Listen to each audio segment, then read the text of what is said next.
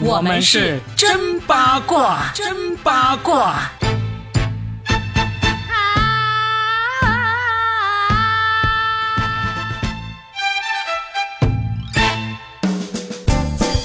欢迎来收听我们新的一期真八卦，我是算一卦搞笑大叔 Robin。大家好，我今天是其实笑不出来，而且心情有点沉重的。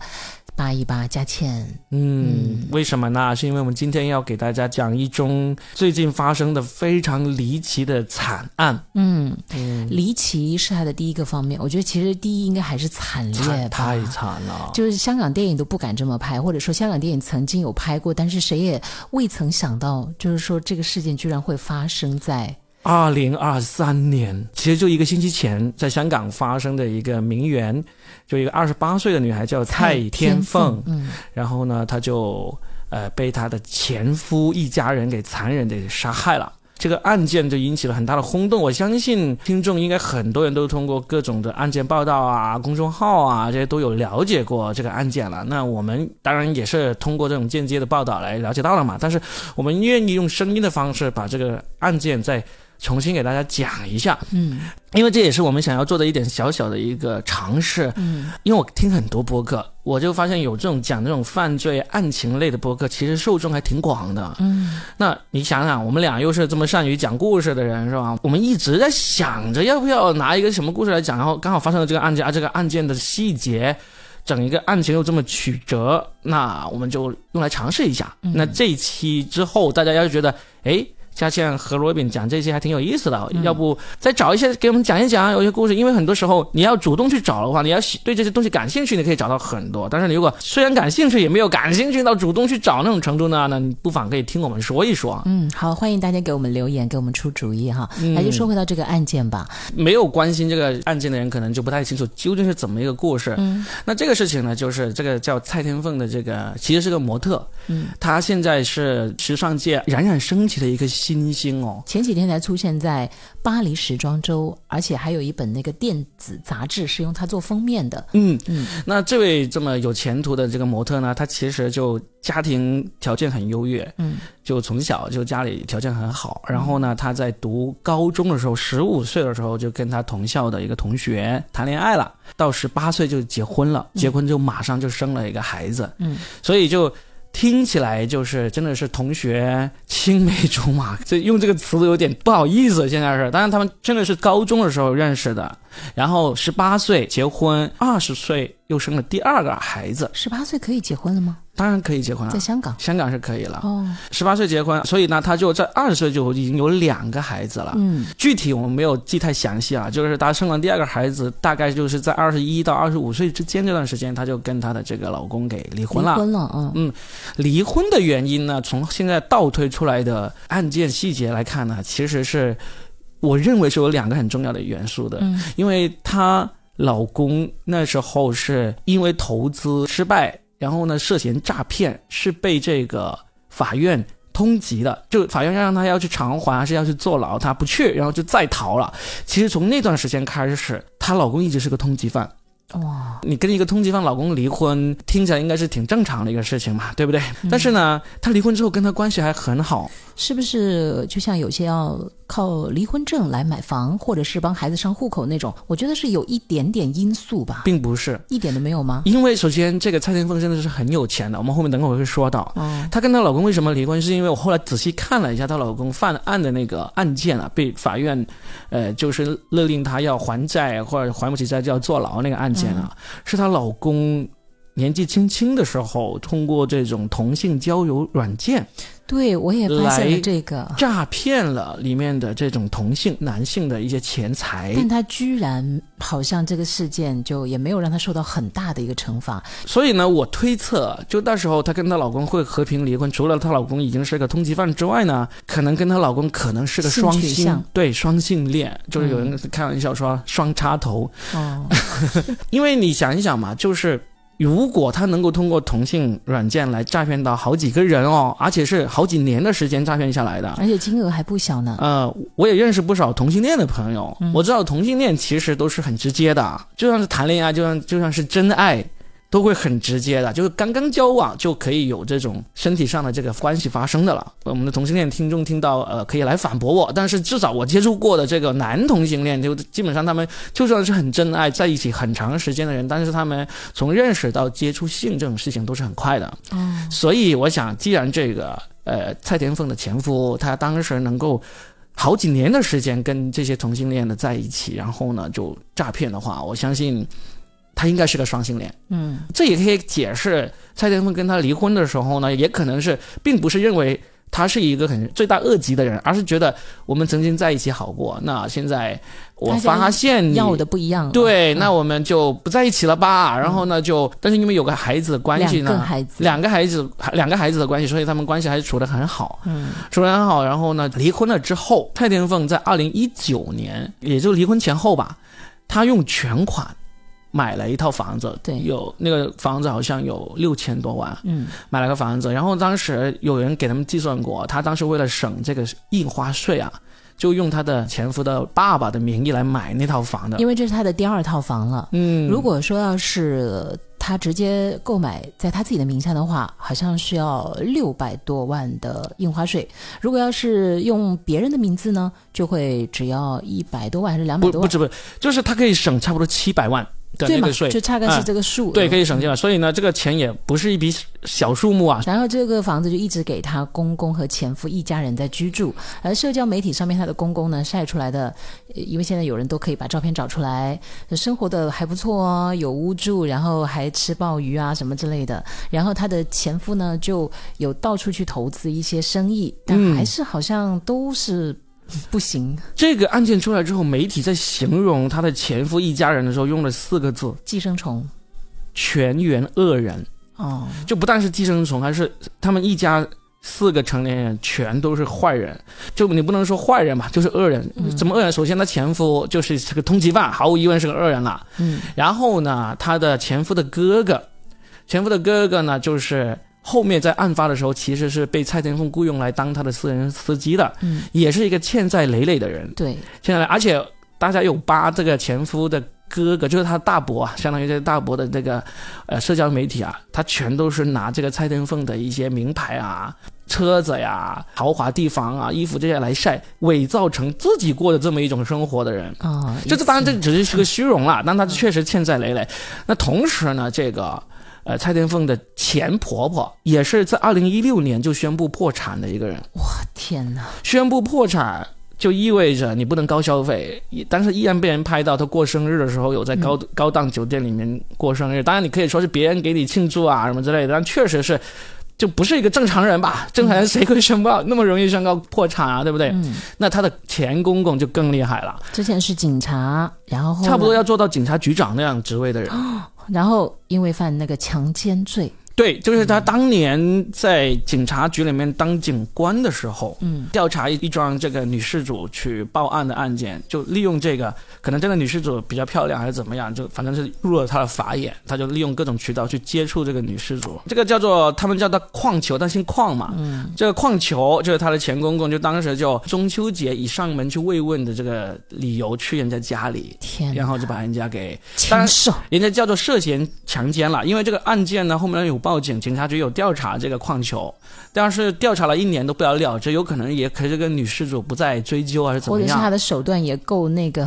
但是他最后一年后他就辞职了，嗯，所以这个男这个矿球呢，就是这从警察局离开之后的几十年都。其实没有具体说说他做什么，但肯定是个狠人，对吧？年轻的时候能够差点当上警察局长的人，怎么肯定不是好惹的。所以呢，就是这个蔡天凤，她其实面对是一这么一家子前夫的一家子，都不是善类的人哦。这个事件是动机在哪里呢？就是因为他用的这个前公公的名义买了这套房子，然后呢，现在房子升值了，疫情过后升值了，他就想要把这个房子给卖了。但是他卖了，其实他还答应说我会在在另一个地方再给你们买一套，再买一套房子会小一点，但是也一样是足够一家四口加两个孩子，一家六口住进去了。嗯，就因为这个事情就不愿意。对，其实已经起争执了一段时间了。那我觉得，我觉得这个事件应该是最原始的动机。嗯，他们要杀害他。要杀害他还有一个很重要的动机，就是这个蔡天凤她后来呢又有了现在的丈夫，这个丈夫呢是一个很有钱的人。Chris 啊，Chris 是原来香港的另外一个比较有钱的家族的一个人的儿子，但是呢，他们没有打结婚证，他们没有拿结婚证，我觉得这个是一个更大的动机。对，这是一个也是让我们百思不得其解的地方。嗯，为什么会这个样子呢？还生两个孩子，哎，就从情感的角度来讲，我们其实是。嗯，好像没有办法破解啊。如果是真爱的话，那打结婚证喽；如果不是真爱，怎么可能生两个孩子呢？我觉得不打结婚证有一点点可能是他们没有那么看重这个事情，因为从这个蔡天凤跟她这个现任的老公 Chris 的这个相处啊，跟他们一家人的相处来说，他是可以说是非常的融洽的。既然非常融洽，那打个结婚证其实也就是几分钟的事情啊。但是我。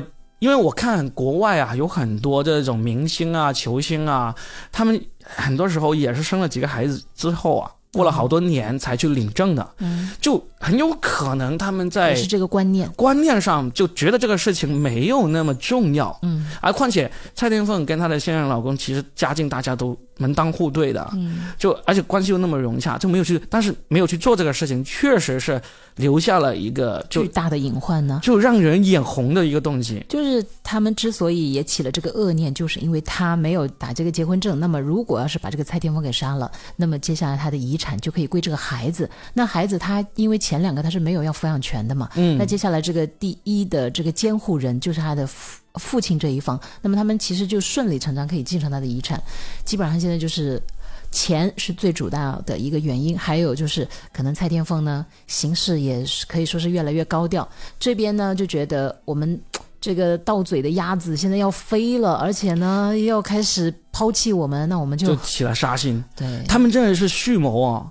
这个公公还有个情妇，对，这个情妇是他在那个按摩房认识的一个女的，然后呢，他就用这个情妇的名义，提前一两个月，好像好几个月的时间，在一个租了那个房子嘛，租了一个房子，然后呢，在那房子里面准备好了所有的作案工具，包括把这个窗户啊门呢都用帆布给遮起来。可是这也是让我生疑的一点呢，哪怕我不是警探，我都觉得这个线索也太容易找到了吧？接他的司机。是他的哥哥，对，前夫的哥哥。来，我们一点点，我们不要提前剧透，我们一点点讲下去嘛。就是他们租了这个房子之后，就布置好了一切之后，就在那个二月二十一号那天，他的司机蔡天凤的司机是他的大伯嘛，对，就来接他，因为他每天要开车来接他，然后再去接孩子放学。嗯，开去这个学校的路上，然后他的前夫就上了车，嗯，就在车上起了争执。他就在车上已经把这个蔡天凤给打晕了，嗯，他们就开着车开到了那个租好的出租屋里面，就实施了这个残忍的杀害，然后一直到当天凌晨，就是蔡天凤的家人，就她老公那边的人发现她没回来，就报了警，报了警，警察就很快就最大的疑点肯定就是司机嘛，对吧？一般情况下呢，警方的判案都是这样子的，就是。那个报案人其实有可能会成为第一嫌疑人，嗯嗯，就是在警方的这个经验里面啊，通常都是这样子的，嗯，在警方的经验，但是反正就是第一个接触的，他可能就马上就就排除了蔡天凤的现在的老公家里人家人的那个嫌疑嘛，那第二嫌疑就肯定是最后接触的那个人了，就就有监控就看到他上了那个车，结果一问这个前夫的大哥，他这个人就其实第一次审讯就已经。基本上警察都已经摸清楚了，对不对？这么容易？对呀，因为因为他说他说他中途下车了，这还蓄谋已久吗？对，这才是让我就是应该所有就是要是推理啊侦破比较感兴趣的，就觉得这还叫做反侦查的警察做出来的一个局吗？所以你只能说这一家人不但是全员恶人啊，是又蠢又坏嘛，就只能这样说。他们分析出来，就是按道理来讲，如果真的要作案，我们现在这里就不涉及情感了啊。嗯，就如果真的要是要作案的话呢，应该说是我们用一个人来承担所有的罪名，那么我牺牲我自己来保其他的人，那这样的话呢，这个利益就可以顺理成章的让我的家人获利嘛。但他们这帮子人为什么这个案件那么快就容易被侦破？是因为大家都只想自己。所以很快破绽就出来了，他没有人敢承担这个责任。你刚才说他找一个人来承担，现在其实他们就找了他他爸爸来承担了，那是不可能的嘛？那大家这个案件已经这么暴露在阳光之下了。就是我希望，就他们对好的口供会被警察逐个逐个给击破哈。嗯，因为我相信这个事件真正能够，呃，提出行动计划的应该是他这个老爸，因为毕竟是警察出身。但是呢，另外另外三个人不可能是不知道，你作为从犯的那个罪没有那么轻的。上车，然后呢，在车上打晕，还有肢解的肢解的过程，所以呢，有那个。媒体分析嘛，说最终可能就只有这个公这个爸爸会无期徒刑，或者香港是没有死刑的嘛，对不对？是最大的那个判判刑，但是另外几个人可能会很轻判，我觉得不会。嗯，我觉得可能他那个妈妈有点会轻判，因为他知情，但是呢，可能没有动手，也没有阻止，会轻一点。我感觉这个案件可能会格外的不一样，因为现在它引发的这个社会动荡实在是太大了。是的，因为太残忍。如果要是这样都不重判，那你怎么服民心啊？大家以后就会对你的法律啊，或者是对所谓的正义就会持怀疑态度。一个嗯，真的是妙龄的少妇，这么被残忍的杀害，因为她现在整个媒体所有社交上面能找到的，就这女孩子的形象简直就是一个完美受害人。嗯嗯，就是她是善良的、温和的、是甜美的，并且是慷慨的。对，嗯，我不认为她是一个恋爱脑。嗯，我也不认为她是一个傻白甜。说真的啊，我这个是从一个理性的角度来看，因为她能够登顶到这个财富，不说是巅峰，但是至少已经被香港至少超越了百分之六十以上的人了吧？百分之九十了，百分之九十了是吧？嗯，他能够到达这个，难道真的纯靠他的甜美和天真吗？他是有头脑的，嗯，他不是传说中那么愚蠢，只是说可能对于这个前夫这一家呢。太过于信任，太信任了，或者还是背后有什么样我们现在无从知晓的一些黑暗面呢？这个是很难讲的，因为有人推论出这样一个八卦之中的八卦，就说他为什么没有跟现任打结婚证，因为可能现任跟他的前任之间也许存在你刚才说的那种性关系哦，就是应该不不用 不应该不是性关，你就是说存在那种超越友谊的关系吧？就是他们可能就是就是存在啊！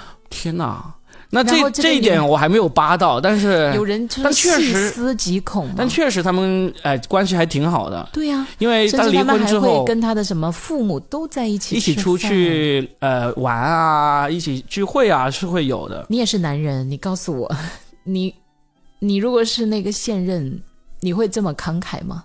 我肯定不会，并且你的。你的这个现在的孩子的妈妈，尽管你们没有打结婚证，如果按照你刚才讲的那个感情都这么好了，好到一一纸证明都可以不在乎的程度，那他整天给钱给他的前夫，而且司机是其实是一个很核心的一个位置。嗯，通常呢，一些重要人物的司机其实是他很信任的一个人，因为他确实很信任他呀。因为在车上，我们都知道你会打很多电话，你会有很多行动行踪，几乎全是由这个司机，甚至你还会让这个司机帮你去做很多事情。司机相当于是秘书、是助理、是保镖、是家人哦。嗯，有些秘密不能跟家人讲，司机可能全都知道。对。那么这种情况下面，这个前夫哥哦不现任哥这么好，嗯，这是让人。可能我们这些人都比较自私一点嘛，我们没有办法做到这么的这个慷慨的。而且从另外一个角度来说啊，你想想，嗯，他肯定也知道他这个前夫其实是通缉犯，行为不轨的。嗯，那。就算是你觉得他人不错，也不会这么过从甚密。就是对呀，你想想，我我当然要远离这些有污点的人了，是不是？虽然就算是法庭没有惩罚到他，警察没有惩罚到他，大家关系这么亲密，这个确实是让人就都不符合想不明白。嗯，第一是这个关系不符合逻辑，第二是整个案件的设计也不符合逻辑。嗯，因为刚才我们说了，他的那个公公啊，看上去。好像也不止一次作恶，那么他肯定其实是有一定的这个经验了，他不是第一次做坏事。他的整个设计，连我们这些小白都觉得是很不合理的，因为你用的全是熟人。嗯，如果他要是看过那个叫做《误杀》那个电影的话，那是泰国的一个电影，然后我们这边有翻拍了，翻拍是肖央来主演的那个，就是他是为了保护他女儿。也是设计杀死了伤害他女儿的那个警察局长的儿子，最后的结局就是，其实所有的证据都可以指向是他杀的那个儿子，但是陈冲扮演的那个女警察局局长却拿他一点办法都没有。为什么？因为他一点痕迹都找不到。哪怕他知道他眼前这个人就是伤害他儿子的人，可是肖央就利用了那个蒙太奇，利用所有的时间差、摄像头，他所有的一切都做得毫无痕迹。你想干掉我又干不掉我的样子，那么他是通过那个看电影嘛，学了很多。他们都不看电影的嘛，这一家恶人。我觉得这一家恶人其实看了很多电影，因为这种杀人分尸烹煮的这种这种手法。首先是电影里面来的，但是电影也是有原型的。正义回廊，对，就是这个。就就是香港有很多这种杀人分尸的那种电影，但是呢，这些电影也是从现实中来的。嗯，就是我们我们也说了，就就是香港这个 Hello Kitty 藏头案。对，就香港什么十大奇案里面有很多这种杀人分尸的。那那那如果这样的，为什么没有避开这些最关键的因素呢？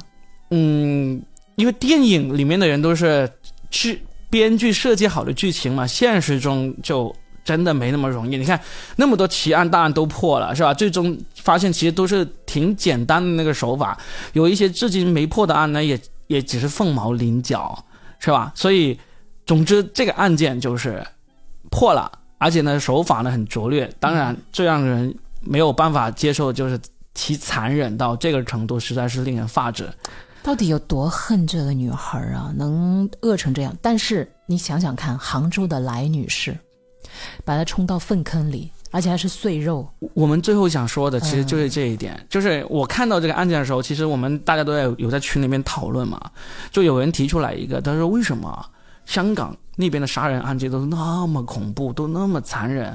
国内也有啊，上海的那个也是藏冰柜啊。原因就在于香港报道出来的更详细，更更没有这个。呃，禁忌对，更没有禁忌。但国内有很多，其实你都呃不能描述这个细节啊，隐去了一些，隐去了很多。